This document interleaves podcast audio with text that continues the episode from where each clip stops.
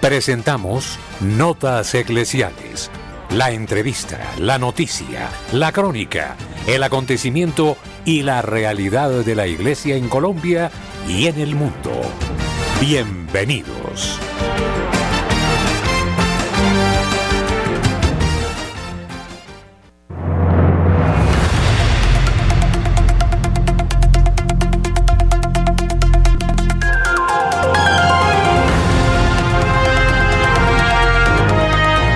Buenos días, apreciados oyentes de Radio María, nuestro cordial saludo y la invitación a acompañarnos en los próximos minutos. Traeremos a ustedes la actualidad de los hechos que conmueven al mundo y a nuestra Iglesia Católica.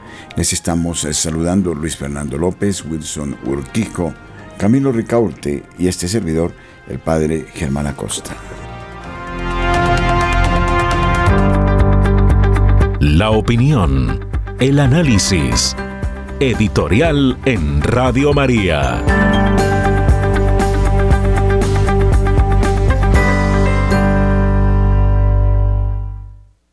El catecismo en la tercera parte de su redacción nos habla de la virtud de religión.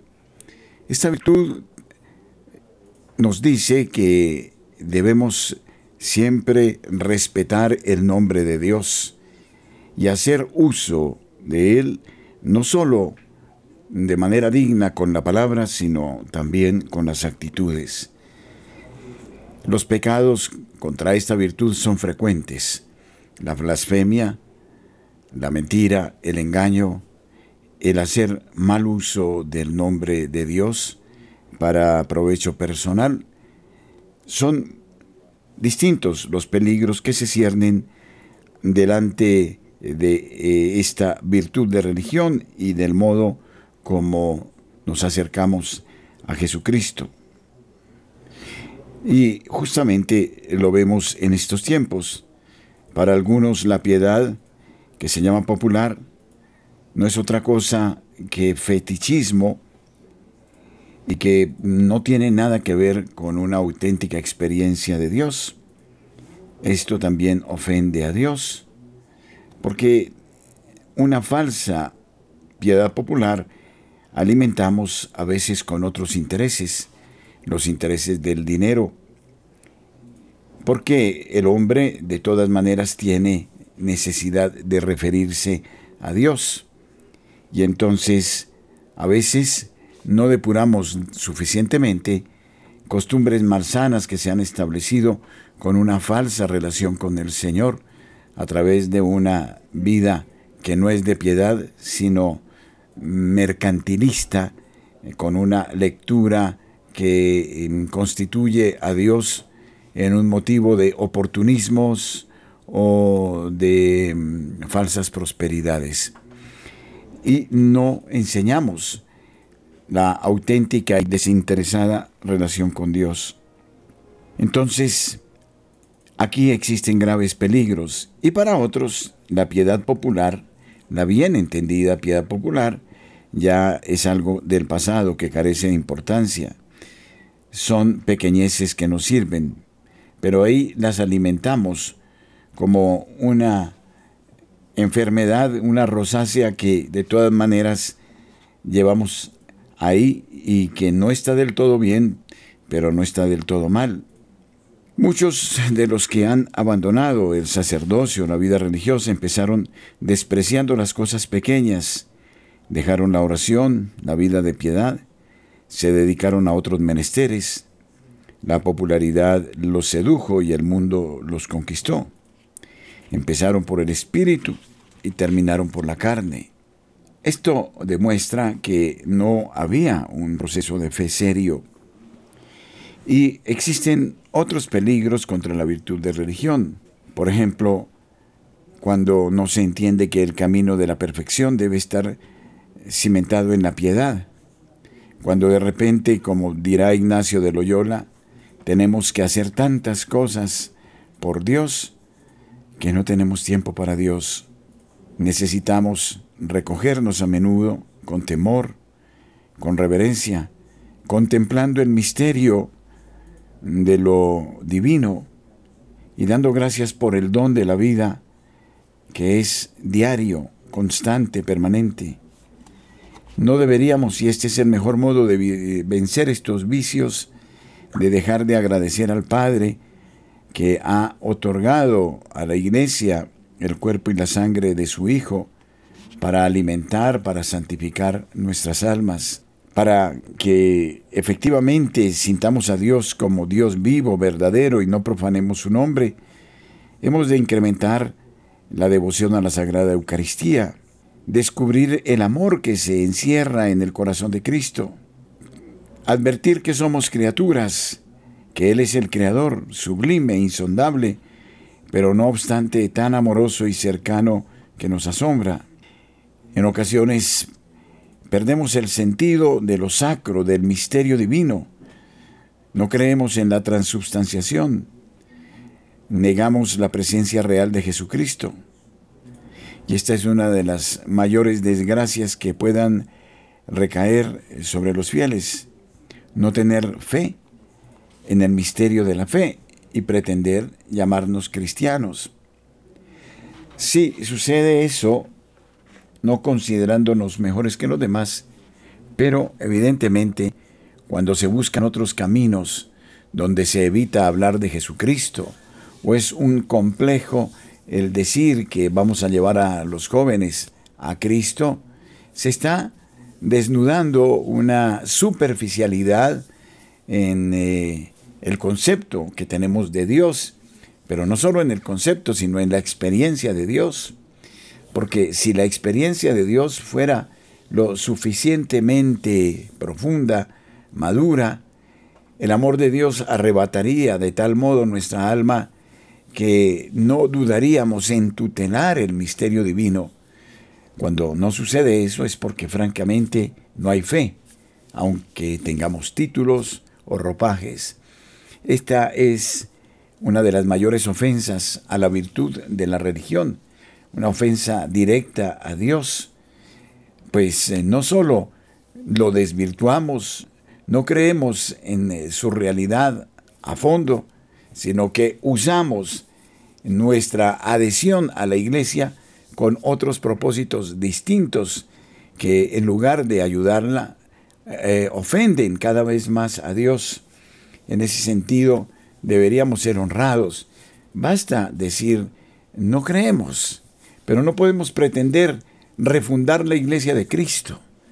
No hay una refundación. Jesucristo es quien fundó la iglesia y su doctrina es nuestra carta de identidad, no hay otra. Que tengamos que mirar a los signos de los tiempos, sí, pero Jesucristo es uno. A Jesucristo no le podemos endilgar otras doctrinas que Él no nos enseñara.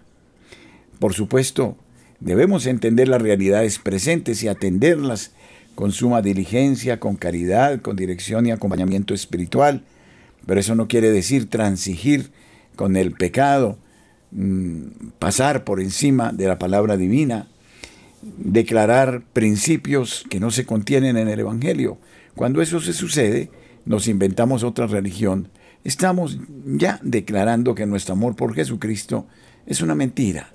De modo que la virtud de religión es uno de los pecados, como la omisión, que muy pocas veces o las ofensas, quiero decir, contra la virtud de la religión, es uno de los pecados que muy pocas veces confesamos. El uso indigno de Dios, a veces desde la palabra, a veces desde los hechos, a veces desde la orilla del poder, del prestigio, de lo políticamente correcto, de lo equidistante, del mutismo, de la vergüenza que sentimos de hablar hoy para no ser acusados de fundamentalistas del acontecimiento de Cristo. Nuestros corresponsales tienen la palabra en Notas Eclesiales.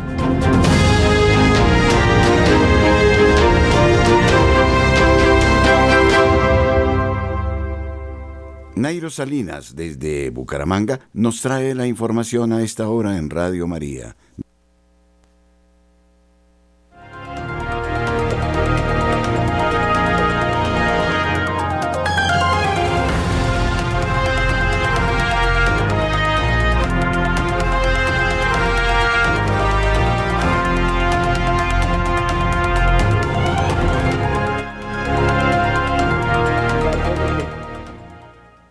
Buenos días para todos los oyentes de Radio María. Iniciamos contándoles que el Sindicato de Educadores de Santander, que es, eh, este miércoles, hoy 2 de agosto, iniciará un paro escalonado de 24 horas para exigir mejores prestaciones en el sistema de salud y rechazar la, resta, la reestructuración de la planta profesional.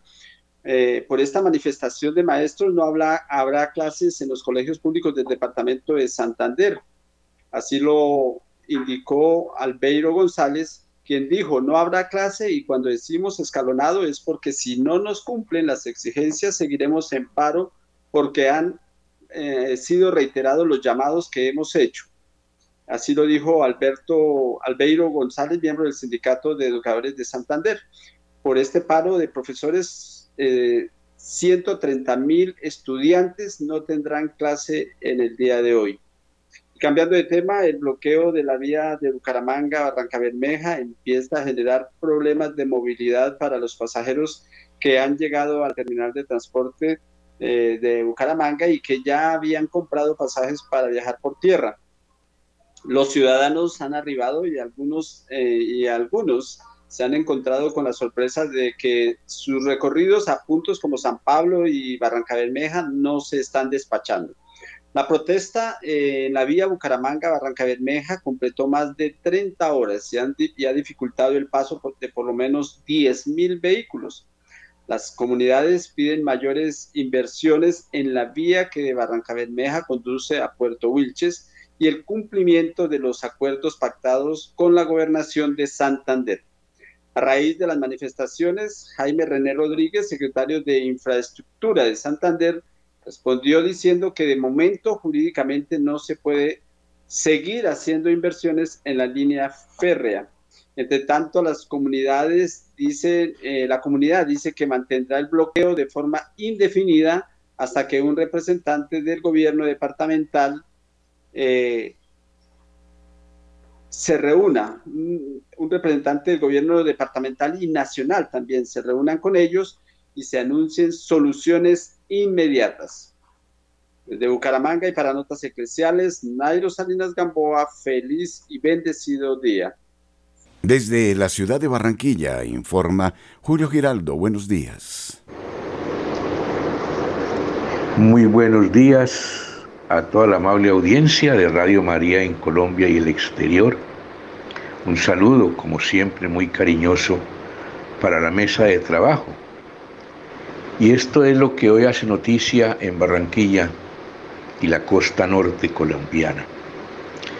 Empezamos por una noticia que nos llega desde el departamento de Sucre, departamento que como la mayoría de toda la costa norte colombiana se encuentra muy afectado por la violencia.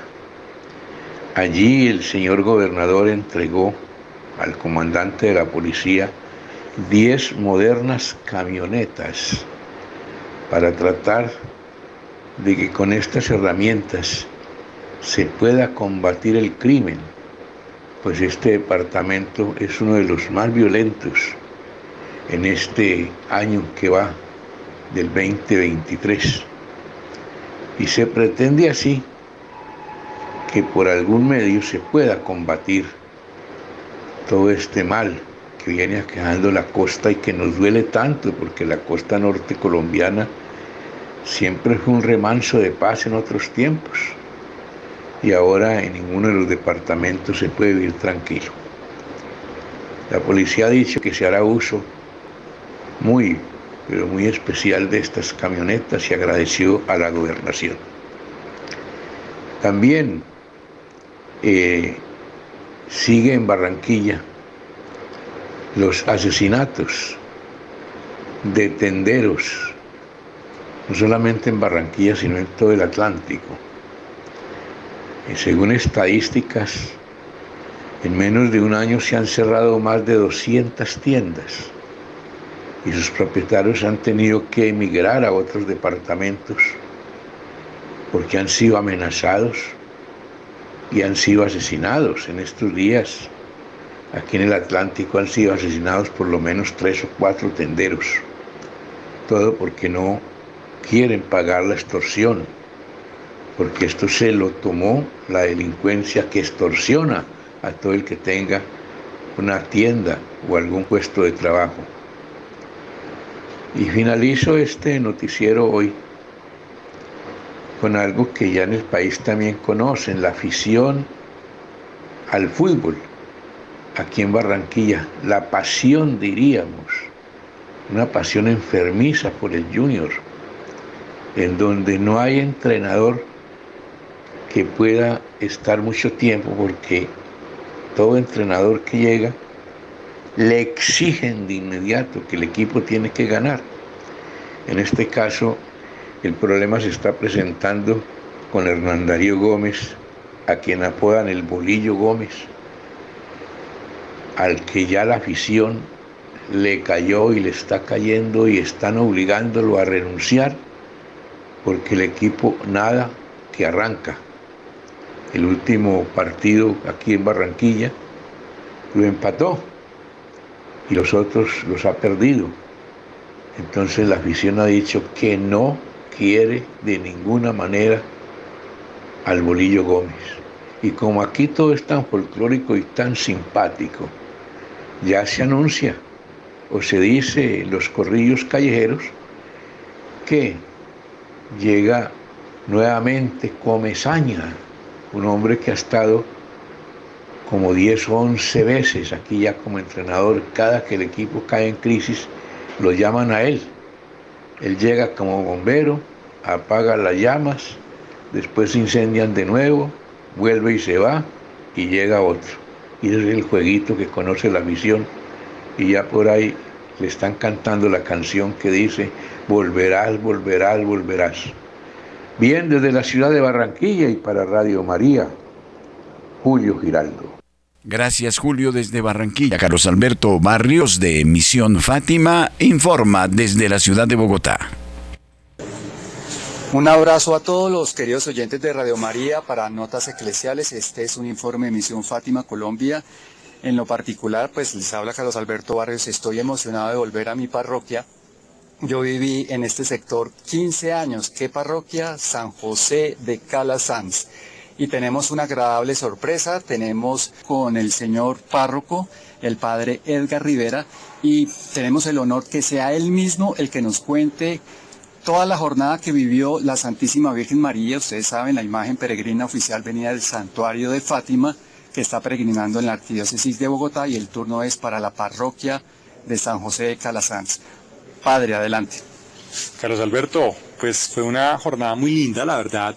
En la parroquia inició a mediodía, pero conmigo la Virgencita inició una jornada previa y es en la Capilla de los Santos Apóstoles del Gimnasio Moderno, porque pues tengo el encargo eclesial de estar acompañando esta comunidad como capellán y fue muy lindo, fue muy lindo porque a las 9 de la mañana fue recibida por los niños que van a hacer este 26 de agosto su primera comunión.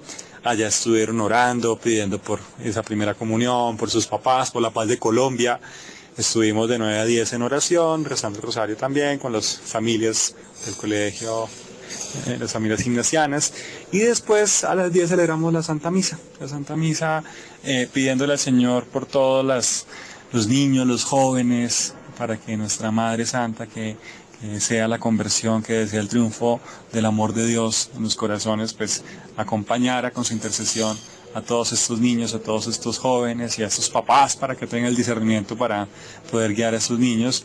Ya a las 11 hicimos una, un recorrido, una peregrinación hacia la parroquia, pero pasó algo muy bello y es que en misa estuvieron dos jóvenes gimnasianos egresados del Colegio Gimnasio Moderno que tienen a su mamita enfermita nos quedaba de paso y ella es una mujer muy mariana, muy enamorada del Señor. Y justo cuando íbamos saliendo del colegio llegó Luis Alberto Sánchez, que es el encargado de las reliquias de primer grado de Carlo Acutis, del Beato. Entonces resultamos visitando a esta mujer en la puerta de su edificio con la imagen de Nuestra Señora de Fátima, con las reliquias de Carlo Acutis, orando por ella. Eh, pues celebrando el sacramento de la unción de los enfermos. Y bueno, llegamos a las 12 del día a San José de Calazás, la Santa Misa. Después estuvimos toda la tarde en una jornada de oración de 1 a 6 rezando el rosario cada hora, meditando acerca del misterio de Fátima, teniendo ciertas catequesis acerca de, todo lo que es la vida mariana y, la vida eucarística que la Santísima Virgen María promueve con todo su corazón. Y ya a las seis de la tarde tuvimos la celebración eucarística. Eh, Luis Alberto Sánchez eh, trajo una reliquia de primer grado para ser entronizada eh, en la parroquia. Pues se le entregó al padre Edgar Rivera como, como, como encargado, pero pues mientras esté párroco acá, pues estará la, la reliquia acá con nosotros en esta parroquia y pues el recibimiento de la Santísima Virgen María. Entonces fue algo muy lindo y después a las 7 de la noche terminamos con una vigilia de 7 a 10 con los jóvenes que no fueron a la Jornada Mundial de la Juventud y se unieron, estuvieron más o menos unos 200 jóvenes hoy eh, y fue muy, muy, muy, muy bonito verlos orando ante el Santísimo Sacramento, meditando acerca de las Jornadas Mundiales de la Juventud que han habido en los últimos años y creo que fue una jornada muy linda, muy, muy linda. Bueno, padre, aprovecho la oportunidad para decirle a usted y en persona suya a todos los sacerdotes, incluso a todos los obispos y arzobispos de nuestra querida Colombia, que la Santísima Virgen María ha venido de Fátima por sus hijos predilectos. Ella es mamá y ella viene principalmente por ustedes y a través de ustedes hacia nosotros los fieles. Para el día de hoy, miércoles, la imagen peregrina va a estar en la parroquia de Santa Beatriz, al norte de Bogotá, en la carrera 15 con calle 119. Aprovechemos esta oportunidad para gozar de su presencia a través de su imagen. Este fue un informe de Carlos Alberto Barrios, Misión Fátima para Radio María. Desde Medellín, José Luis Hernández trae la noticia. Saludos amigos, con los muy buenos días. Aquí llegamos desde la Bella Villa, que está vestida de flores por estos días, con toda la información. Aquí llegamos con el informe de la Feria de las Flores de nuestra Bella Villa, la ciudad de Medellín. Atención que los centros comerciales se unen a esta feria. En Santa Fe, centro comercial, hay un tapete con más de 200.000 flores y tres loros gigantes. El más gigante mide 14 metros. Atención que la Feria de las Flores no solo se vive en el corregimiento de Santa Elena o en las calles de Medellín, sino que desde los centros comerciales se puede disfrutar de una forma tranquila de la Feria Feria de Medellín. Desde hace 12 años, el Centro Comercial Santa Fe se sumó a esta celebración con un gigantesco tapete de flores que por sus diseños y dimensión se ha convertido en un nuevo referente turístico para la temporada. Este año, sobre un tapete de cerca de 200.000 flores sobresalen las figuras de tres inmensos loros multicolores en un homenaje a la diversidad de la flora y de la fauna del país. La figura más grande mide 14 metros de altura, la más alta que hemos tenido en la historia antes hubo un pavo de 12 metros, mientras que en los otros dos, 9 y 8 metros de altura. Explica María Fernanda Bertel Puyo, gerente general del Centro Comercial Santa Fe en la ciudad de Medellín. Otro motivo más para venir a disfrutar la feria en la ciudad de Medellín, la bella villa. De otro lado de la información, vuelven las fondas. Las fondas a la ciudad de Medellín. Atención este año nuevamente. En la Feria de las Flores aparecen dos eventos dedicados a las fondas y a las tradiciones. Uno de ellos es Fondas de mi Tierra, que se ha hecho por muchos años y que este 2023 tendrá como escenario el Aeroparque Juan Pablo II sobre la carrera 70 y se realizará entre este sábado 5 y el próximo lunes festivo 7 de agosto. El costo de ingreso por cada uno de los días es de 30 mil pesitos. Además, en las diferentes muestras gastronómicas hay una amplia programación musical. Informe de la feria. Vamos con el informe de iglesia en las notas eclesiales, noticias de iglesia Invitamos a toda nuestra mala audiencia a participar en el decimoprimero Congreso Bíblico Internacional de las Tinieblas a la Luz, una propuesta bíblico-pastoral. Este gran encuentro se realizará en el aula magna Monseñor Manuel José Sierra en el campus Laureles Medellín de la Universidad Pontificia Bolivariana, con un aporte de 82 mil pesos entre el 3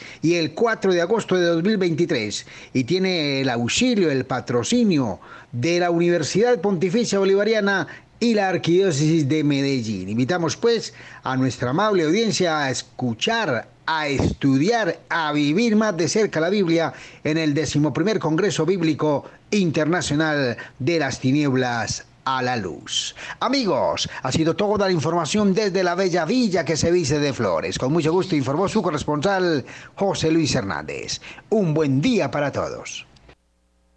Marta Borrero, desde la ciudad de Cali, nos informa. Buenos días. Hola, muy buenos días para todos. El terminal de transporte de Cali suspende viajes hacia el sur del país por bloqueos en la vía panamericana que conecta Cali con Popayán, a la altura del peaje de Piendamó en el departamento del Cauca. Esta suspensión momentánea de viajes se dio debido a bloqueo sobre la vía panamericana por parte de las comunidades indígenas. Según se pudo conocer, las empresas que cubren rutas hacia el sur del país se vieron obligadas a no vender más pasajes y suspender las operaciones de los buses que transitan por ese sector, pues aseguran que a la altura del peaje de Piendamó Cauca no hay paso para los vehículos. De acuerdo con las autoridades y personal del terminal, no están dadas las condiciones para que los transportadores y pasajeros pasen por esta zona, por lo que consideran que es mejor esperar a que la situación se controle. Miembros pertenecientes a la comunidad conocida como los nietos de Manuel Quintín Lame han protagonizado una manifestación en la carretera panamericana, específicamente en el municipio de Piendamó, en Cauca, como forma de protesta para exigir al gobierno nacional la entrega de tierras en esa región y mejores condiciones en materia de salud y educación. Desde la tarde del lunes los manifestantes bloquearon la vía, impidiendo el paso de vehículos de carga y pasajeros. Su protesta ha constituido en atravesar más de un kilómetro y medio de la carretera con 11 tractomulas, dos retroexcavadoras, una volqueta y un furgón, además de utilizar material de construcción para bloquearla aún más. Gerardo Arroyo, director del Comité Intergremial del Cauca, expresó su preocupación ante la situación, resaltando la capacidad de intimidación y destrucción que están demostrando los manifestantes. Asimismo, hizo hincapié en el silencio del gobierno nacional y departamental frente a este bloqueo, instando a las autoridades a restablecer el paso de vehículos lo antes posible esta noticia no es de ahora, es algo continuo, constante, en lo que sí, increíble, no, no se hace algo por parte del gobierno nacional ni departamental. Soy Marta Borrero para las notas eclesiales de la Radio María.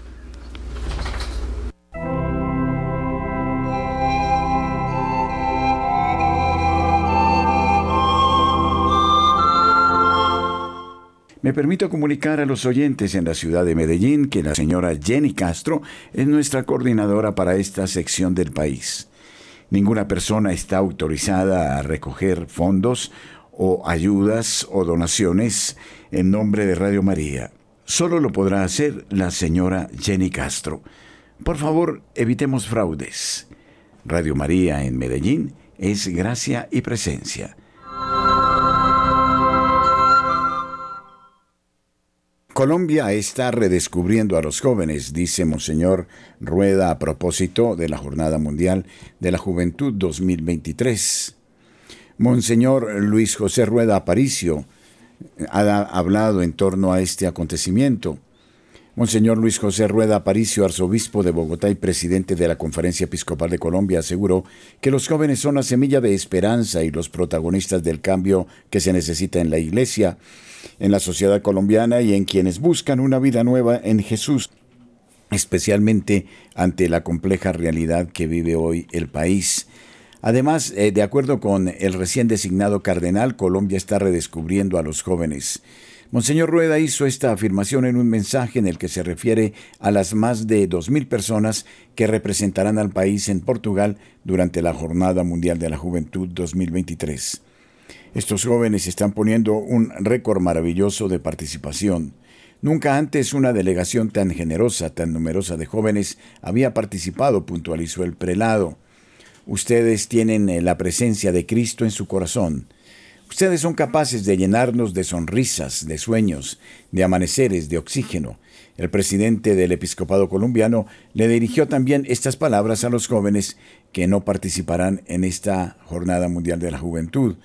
Monseñor Rueda dijo también que Colombia necesita jóvenes misioneros llenos del Espíritu Santo y que canten las maravillas del Señor como la Virgen María, que era una joven y que cuando recibe el anuncio del ángel sin demora, con prisa se levanta, se llena de alegría y va hasta en Karim para visitar a Santa Isabel, puntualizó el obispo. Escuchemos. Un saludo para todos los jóvenes de nuestro país, de nuestra patria. Los jóvenes son una semilla de esperanza. Ustedes son los protagonistas del cambio en la iglesia, en la sociedad, en el corazón de hombres y mujeres que están viendo en los jóvenes la posibilidad de encontrar el camino de vida nueva con Cristo Jesús el Señor.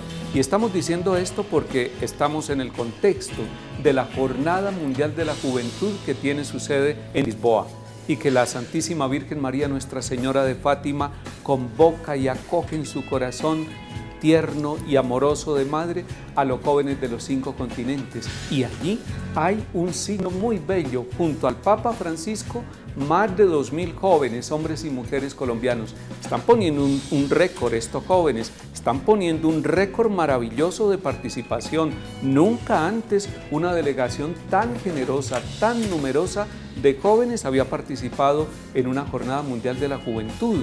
Por lo tanto, eso está significando que Colombia está redescubriendo a los jóvenes y le hablo también a los que no pudieron participar o a los que han participado en otras jornadas mundiales de la juventud, en Panamá, en Río de Janeiro, en Francia, en Estados Unidos, en Canadá, en España.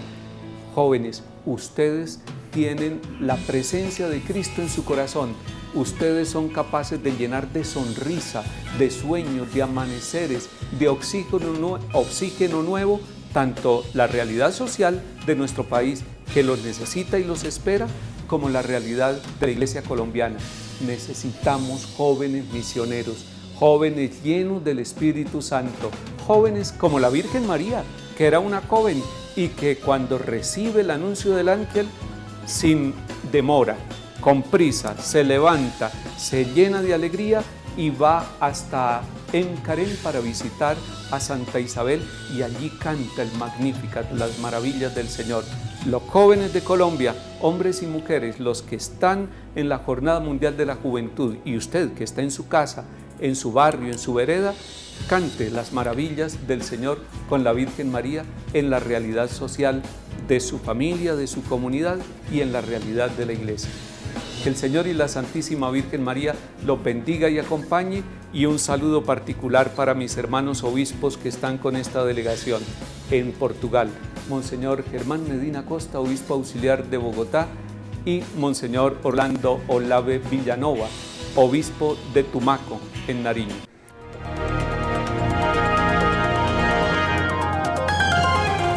Desde nuestro hermano país eh, de Ecuador, Enrique Gordón nos actualiza sobre la realidad de la Iglesia Católica y los hechos de interés en el hermano país.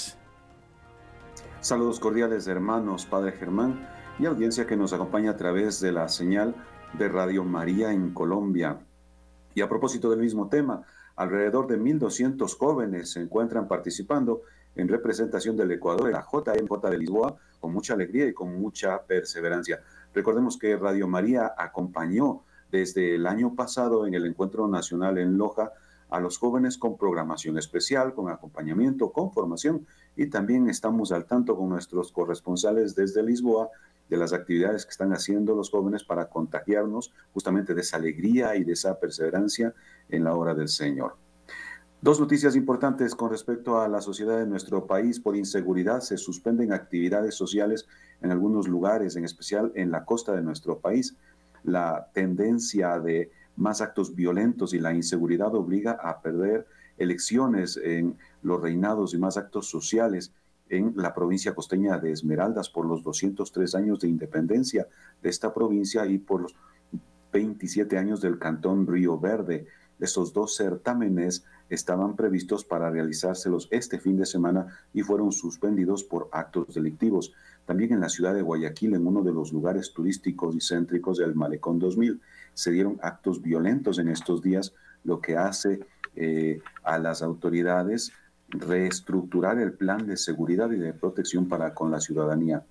En otra información se prevé que en septiembre se empiece a comercializar arroz uruguayo en nuestro país.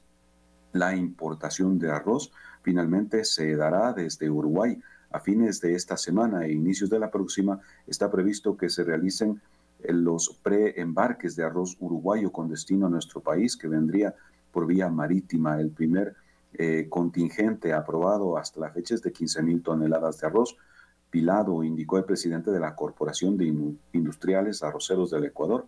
La compra de la gramínea en este mercado internacional se dio eh, luego de que a mediados de junio el ministro de Agricultura, el Eduardo Izaguirre, iniciara una medida que, se, que garantiza la cobertura de los alimentos en nuestro país, ya que en la agricultura de la costa se afectó mucho la producción de esta gramínea a propósito del fenómeno del niño.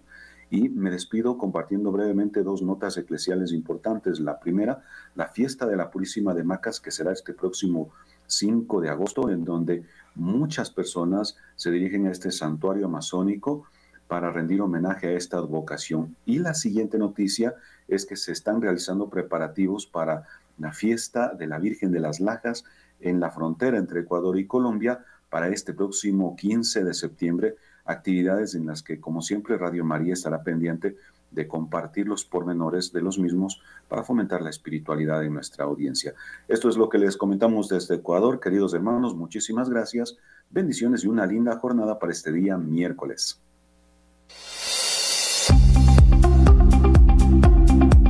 En el satélite Radio María, en Colombia, la gracia de una presencia.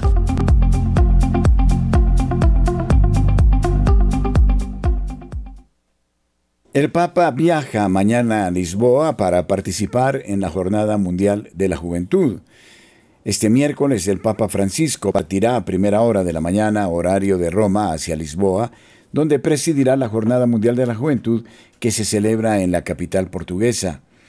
El pontífice que el sábado visitará el santuario de Fátima regresará a Roma el domingo por la noche. Este es el programa oficial del viaje apostólico del Papa Francisco a Portugal con motivo de la Jornada Mundial de la Juventud Lisboa 2023. 2-6 de agosto de 2023, miércoles 2 de agosto, Roma-Lisboa, salida 7.50 en el avión desde el Aeropuerto Internacional de Roma Fiumicino hacia Lisboa. 10. Llegada a la base aérea de Figo Maduro, Lisboa. Recibimiento oficial 10 y 45 ceremonia de bienvenida en la entrada principal del Palacio Nacional de Belém. 11 y 15, visita de cortesía al presidente de la República en el Palacio Nacional de Belém. 12.15, encuentro con las autoridades, la sociedad civil y el cuerpo diplomático en el Centro Cultural de Belém. 16.45, encuentro con el primer ministro en la Anunciatura Apostólica. 17.30, vísperas con los obispos, sacerdotes, diáconos consagrados, seminaristas y agentes pastorales en el monasterio de los Jerónimos. Jueves 3 de agosto, Lisboa, Cascais, Lisboa. 9 de la mañana, encuentro con los jóvenes universitarios en la Universidad Católica Portuguesa. 10.40, encuentro con los jóvenes de Escolas Ocurrentes en la sede de Escolas Ocurrentes Cascais. 1745, ceremonia de acogida en la colina do Encontro, Parque Eduardo VII, encuentro con los jóvenes participantes de la Jornada Mundial de la Juventud.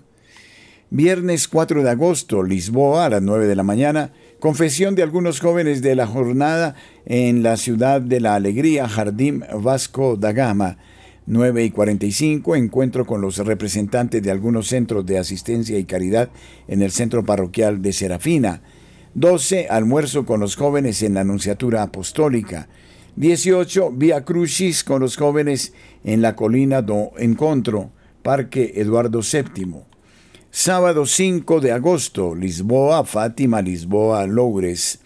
8 de la mañana salida en helicóptero desde la base aérea de Figo Maduro hacia Fátima, 8.50 llegada al estadio de Fátima, 9.30 rezo del rosario con los jóvenes enfermos en la capilla de las apariciones del santuario de Nuestra Señora de Fátima, 11 de la mañana salida en helicóptero desde el estadio de Fátima hacia Lisboa, 11.50 llegada a la base aérea de Figo Maduro en Lisboa, 18 horas, encuentro privado con miembros de la Compañía de Jesús en el Colegio de San Juan de Brito. 20:45, vigilia con los jóvenes en el Campo de Grasa, Parque Tejo. Domingo 6 de agosto, Lisboa, Louris, Oeiras, Roma. 9 de la mañana, Santa Misa para la Jornada Mundial de la Juventud en el Campo da Grasa, Parque Tejo. 16.30 encuentro con los voluntarios de la JMJ en el Paseo Marítimo de Algés. 17.50 ceremonia de despedida en la base aérea de Figo Maduro, Lisboa. 18.15 salida en avión desde la base aérea de Figo Maduro hacia Roma. 22.15 llegada al Aeropuerto Internacional de Roma, Fiumicino. Y no olvidemos, apreciados oyentes, que estamos ofreciendo nuestros bonos de generosidad para con Radio María seguir construyendo este proyecto de evangelización. Bonos que tendrán un tesoro, el tesoro escondido que ustedes podrán obtener hacia el mes de septiembre. Estos bonos de colaboración son el modo como ustedes expresan a la Santísima Virgen María, a su Hijo Jesucristo, el deseo de ir adelante con este propósito invitamos a la gente a ser generosos en esta instancia que es fundamental en la vida de nuestra radio. A nuestros oyentes en la ciudad de Medellín queremos invitarles a nuestro próximo gran retiro. Nos encontraremos el sábado 12 de agosto desde las 8 de la mañana y hasta la 1 de la tarde en la Vicaría Perpetua del Hospital San Vicente de Paul, Hospital Fundación San Vicente. Nos acompañará el padre Samir Lozano Valencia, quien nos hablará acerca de María, salud de los enfermos. Presencia maternal en medio del sufrimiento. Mayores informes a los siguientes números de teléfono 604 557 9589 o al móvil 313 591 3497. Entrada libre, les esperamos.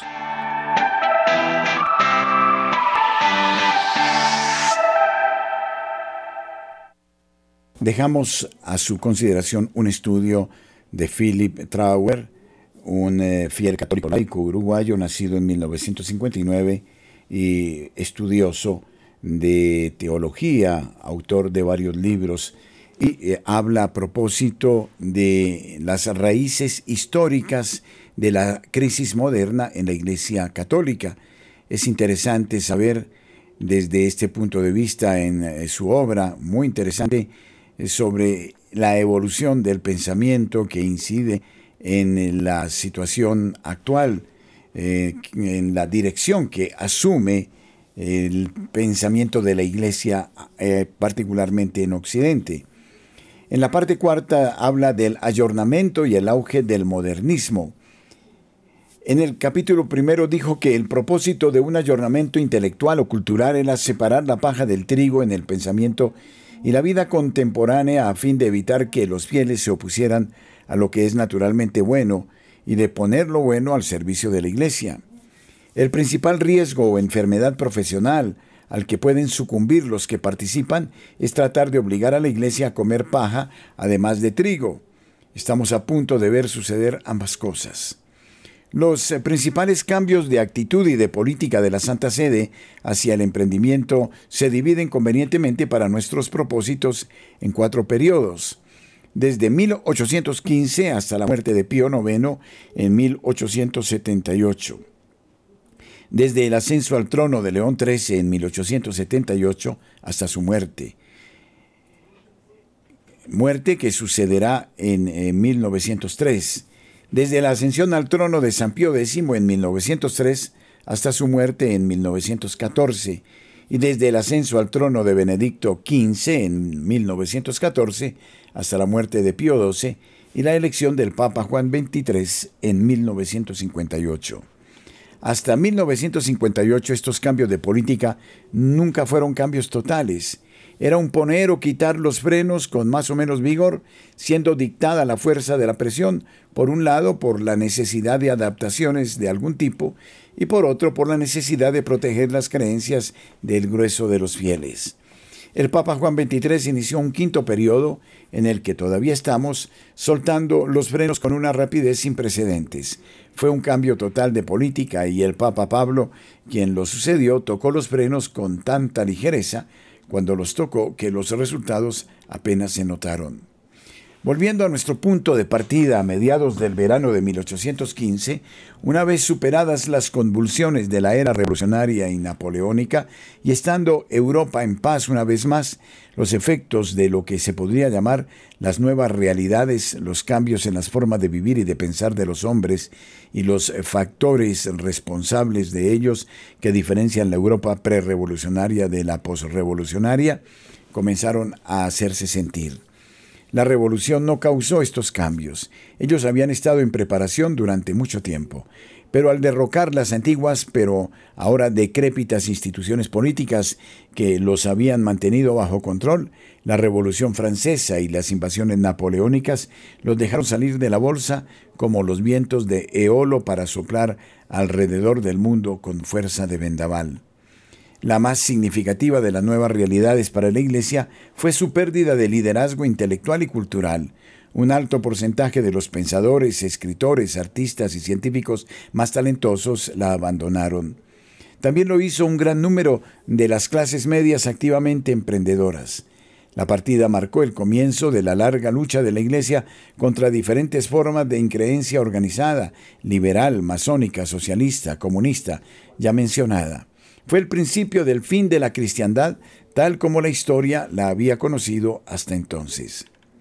Las otras realidades nuevas principales fueron la difusión de ideas políticas democráticas o republicanas, la revolución industrial y el consiguiente éxodo de las poblaciones campesinas del campo a las ciudades con sus devastadores efectos sociales, el consiguiente crecimiento de los movimientos para conquistar o defender los derechos de los trabajadores, encabezados por diversas formas de socialismo revolucionario.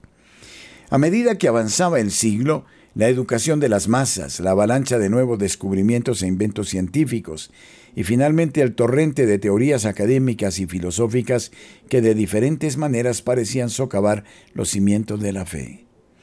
¿Cuánto de esta inmensa colección de nociones, especulaciones y hechos supuestos era verdadero y a cuáles de ellos, por lo tanto, la Iglesia podía dar su bendición? Como casi todas las nuevas iniciativas importantes, los comienzos del movimiento para llegar a un acuerdo con ellos fueron pequeños. Fue menos una empresa concertada que un abordaje tentativo de este o aquel tema por parte de individuos aislados que al principio parecían ser parte del renacimiento religioso general que se extendía a través de la Europa católica y protestante. No obstante, aunque los mismos hombres a menudo estaban activos en ambos emprendimientos, los objetivos eran diferentes.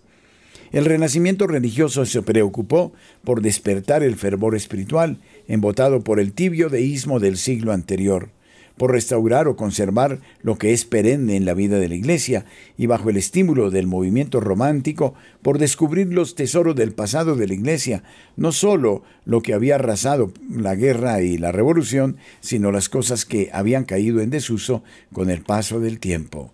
El ayornamiento, por otro lado, se ocupaba de ideas prácticas originadas fuera de la Iglesia por razones que tienen que ver con sus historias diferentes. Tomó una forma bastante diferente en los dos países, Francia y Alemania, donde la demanda de él ha sido siempre la más fuerte. En Francia, durante la mayor parte del siglo XIX, la actividad política de algún tipo era posible, pero la Iglesia estaba excluida de las universidades.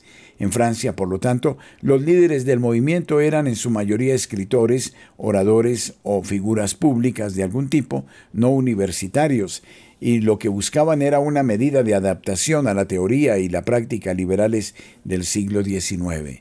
De ahí el nombre de catolicismo liberal para esta rama del movimiento. Las figuras más representativas fueron el abate eh, de Lamennais, el dominico padre Lacogler, el vizconde de Montal Lambert y el arzobispo de Orleans, Monseñor de Panloup, aunque diferían sobre qué elementos de los valores en circulación del liberalismo eran los más valiosos, coincidían en querer que la Iglesia aprobara las constituciones políticas, el gobierno por representantes electos, la igualdad ante la ley, el derecho de libre asociación, etc. En principio no había objeción a ninguno de ellos. También querían que la Iglesia hablara bien de la libertad individual, particularmente de la libertad de expresión y de opinión, que aceptara la libertad religiosa y la separación de la Iglesia y el Estado como bienes absolutos siempre y en todo lugar. Estas eran un asunto diferente. La agenda en su conjunto ha sido llamada Bautizar los Principios de 1789. En Alemania prevaleció el estado de cosas opuesto. Los gobiernos de reyes y príncipes daban poco margen para la actividad política. En consecuencia, el interés por la teoría y la práctica liberales era relativamente débil. Los escritores católicos de la época, como Gorrés, estaban más interesados en las libertades corporativas de las ciudades medievales de Alemania. Por otro lado, la Iglesia todavía tiene un punto de apoyo en algunas de las universidades. Así que fue principalmente en las universidades donde se desarrolló el movimiento. Los líderes eran en su mayoría profesores y los que querían principalmente de la Iglesia era su bendición sobre elementos de la filosofía idealista alemana y el uso del método crítico histórico y literario. Proseguiremos con este muy importante artículo en próximas ediciones para entender cómo hemos evolucionado en el pensamiento dentro de la Iglesia Católica hasta el día de hoy. Radio María está invitando a sus oyentes a una peregrinación que se llevará a efecto eh, a los lugares marianos desde el primero de octubre hasta el 25 de ese mes. Una peregrinación que nos llevará a puntos fundamentales de la devoción mariana en Portugal, España, Italia, Francia y Bosnia-Herzegovina. Radio María, presencia en el satélite.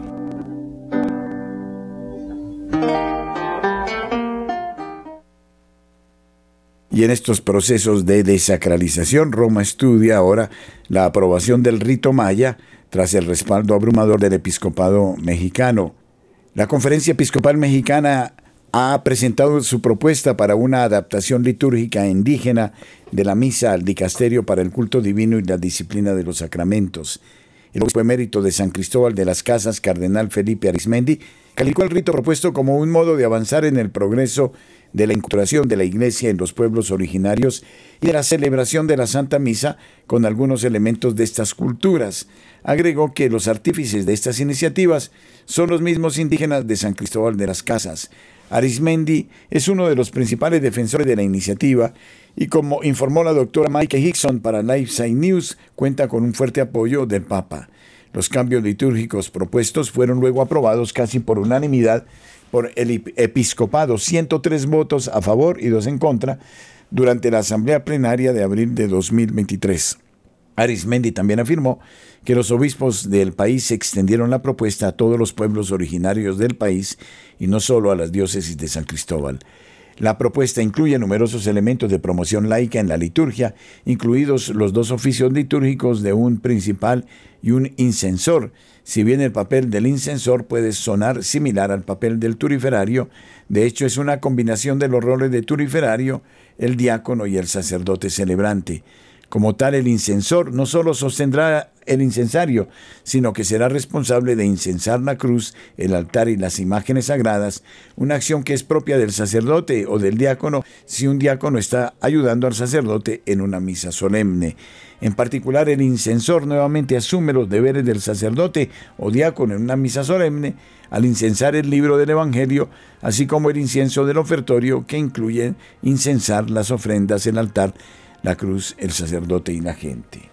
Bueno, todo esto nos está hablando de cómo se usan distintos métodos, los más sutiles, para llevarnos hacia un cambio de mentalidad que, en todo caso, comienza a tocar muy de cerca en estas dos últimas noticias la desacralización del misterio eucarístico. A ustedes mil gracias por su compañía. Luis Fernando López, Wilson Orquijo, Camilo Ricaurte y este servidor les agradecen su sintonía y les invitan a proseguir en la programación habitual de nuestra radio.